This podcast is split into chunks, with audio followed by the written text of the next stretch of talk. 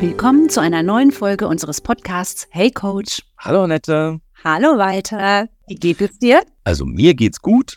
Danke. Ich hoffe dir auch. Und ähm, ja, ich habe ja mir wieder überlegt, was wir heute besprechen können und habe ein Thema mitgebracht, das diesmal nicht von mir kommt, sondern von einem Freund, mit dem ich neulich was trinken war. Und der hat mir so ein bisschen erzählt, was bei ihm im Unternehmen abgeht. Und das hat mich doch sehr nachdenklich gemacht, weil ich glaube, dass das eine Situation ist, die viele Hörerinnen und Hörer unseres Podcasts nachvollziehen können oder vielleicht sogar selbst erlebt haben. Und zwar geht es um respektlosen Umgang unter Kollegen.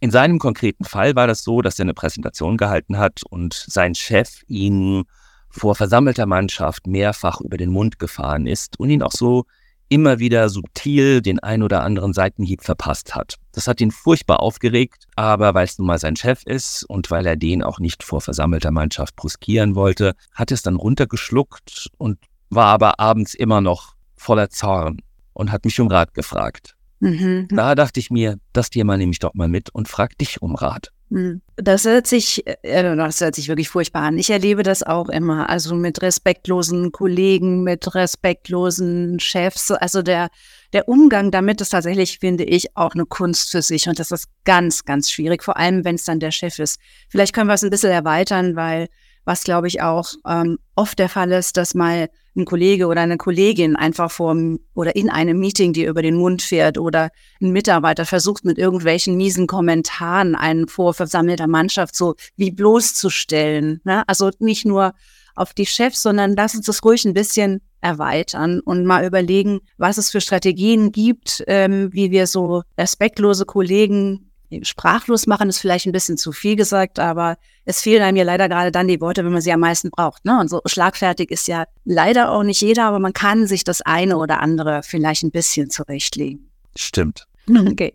Also zunächst mal finde ich es wichtig, dass wir auf Unhöflichkeit nicht mit Unhöflichkeit antworten. Also auch wenn wir nicht schlagfertig sind, meistens fällt es uns ja wirklich erst dann ein, wenn die Situation lange vorbei ist. Oder bei dir heute äh, an dem Abend mit deinem Kollegen.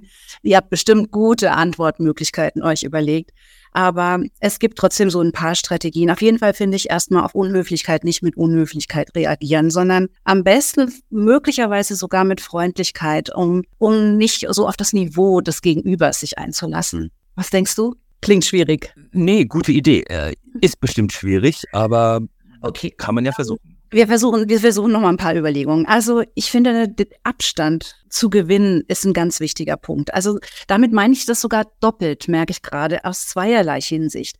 Also einmal es nicht auf sich beziehen und sich nicht die Laune davon verderben lassen. Also sprich, dass das, was einem unhöflich gerade entgegenkommt, wahrscheinlich gar nichts mit der Person zu tun hat, sondern ganz andere Dinge im Hintergrund stehen, die den Chef oder den Kollegen gerade dazu führen, sich so schlecht zu benehmen. Mal was anderes ist es ja nicht. Und meistens hat das mit der Person, mit uns selber gar nichts zu tun. Also das meine ich zum einen mit Abstand. Und dann finde ich aber auch, dass man einfach weggehen kann. Also wenn möglich, es sowas ins Leere laufen zu lassen, kann ja auch ein Weg sein. Also niemand muss auf sowas antworten. Wenn es in der, also in der Arbeit mag es ein bisschen schwierig sein. An der Öffentlichkeit funktioniert es wahrscheinlich besser, einfach wegzugehen. Aber du kannst ja auch vielleicht mal sagen, dass ich über das, was der andere gesagt hat, nachdenken werde. Oder ich kann so tun, als habe ich jetzt selber ein Meeting oder einen Telefontermin. Je nachdem, ja, wie es mir dabei am besten geht, kann ich ja auch mich aus dieser Situation rausziehen. Oder ich kann sagen, dass das Gespräch von meiner Seite beendet ist an der Stelle. Also weggehen im übertragenen Sinne. Hm.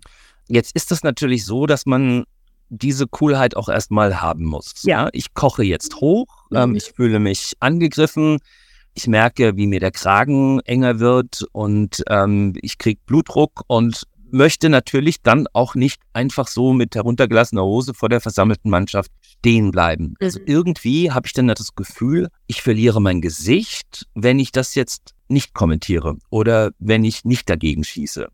Ja, es kann sein, dass es den anderen vielleicht sogar noch mehr anstachelt. Du kannst auch eine Flucht nach vorne. Also ich finde so ein bisschen situationsabhängig. Eine andere Lösung oder ein anderer Weg Kann auch sein, so die Flucht nach vorne anzutreten. Sowas kannst du dir ja auch vorher, wenn du nicht sehr schlagfertig bist, überlegen und äh, so ein paar Sätze auch vielleicht vorher regelrecht einüben. Also zum Beispiel so eine vermeintlich ungläubige Rückfrage finde ich immer schön. So, hast du gerade wirklich gesagt das? Oder habe ich richtig verstanden das? Hast du mich wirklich gefragt das? Also allein diese Rückfragen zu stellen, kann eine andere Person schon sehr aus dem Konzept bringen und vielleicht im besten Falle dahin, dass sie merkt, wie sie sich gerade verhält. Ja, also mhm. Oder du, du sagst, also wenn dich dann jemand schon wieder unterbricht, also ganz harte, wollen natürlich vielleicht gar nicht, ja, dass man jetzt da irgendwas sagt und im schlimmsten Falle unterbricht der andere dich dann noch während deiner Rückfrage, ja, dass du dich jetzt nicht rechtfertigen brauchst, ähm, dann versuch dich da nicht zu oder deinen Freund nicht überfahren zu lassen, sondern darfst auch sagen, ich möchte gerne jetzt meine Gedanken zu Ende führen und ich möchte jetzt bitte meinen Satz zu Ende führen und ich bin jetzt mit dem Sprechen an der Reihe, ja. Du kannst auch versuchen, das Ganze dann zu spiegeln. Also im Sinne von, das war bestimmt nicht unhöflich gemeint, aber für mich klingt es so. Also das ist jetzt, finde ich, sehr direkt und das hat was so mit, mit, mit Spiegeln zu tun. Ja? Und ansonsten, wenn dein, dein Freund aus der Situation ja auch nicht reagiert, aus der Situation heraus nicht reagiert hat, dann würde ich mir auch nochmal überlegen, ob die Situation wirklich eine nachträgliche Aussprache wert ist. Also ob es nicht einfach auch so vielleicht gereicht hat. Und wenn das regelmäßiger passiert, dann finde ich, ist so eine Aussprache ganz wichtig. Und man kann auch mal fragen, wie die Person überhaupt auf diese spitze Bemerkung kommt oder wie die gemeint ist. Also worauf der andere hinaus will. Manchmal geht's eben auch, was ich vorhin meinte, dem anderen möglicherweise gar nicht gut. Und es ist gerade was ganz Schlimmes passiert. Dann sind wir reizbar, dann sind wir Nörgler, dann beschweren wir uns und nicht jeder merkt das, wie er sich gerade so verhält, weil wir uns halt einfach dann ganz nahe sind. Und wenn, wenn dein Freund diesem Kollegen oder Chef ein bisschen näher steht, dann kann ich auch mal rückfragen, ob eigentlich alles in Ordnung, in Ordnung ist. Hm, verstehe. Ich glaube, wenn das tatsächlich häufiger vorkommt, dann ist eine Aussprache oder eine Rücksprache mit dem Nagler unabdinglich. Also das muss man ja dann irgendwann auch mal klären und ähm, versuchen, dem anderen da zu spiegeln, dass das jetzt keine Umgangsweise ist, die tragfähig ist. Aber wenn es jetzt tatsächlich in einem Termin passiert, mhm. ich möchte da nochmal drauf zurückkommen. Mhm. Ich mache das jetzt mal ja, auf mich bezogen. Ich werde jetzt angegriffen und ich frage zurück, hast du jetzt gerade wirklich das und das gemeint? Mhm. Und der andere hebt den Kopf und sagt ganz selbstbewusst, ja. Mhm. Äh, dann liegt der Ball wieder bei mir und mhm. äh, was mache ich dann? Naja, du könntest ja dann sagen, also ähm, ich habe das Gefühl, du machst dich gerade über meine Idee lustig. Ich finde, sie hat Potenzial. Was genau gefällt dir denn daran nicht?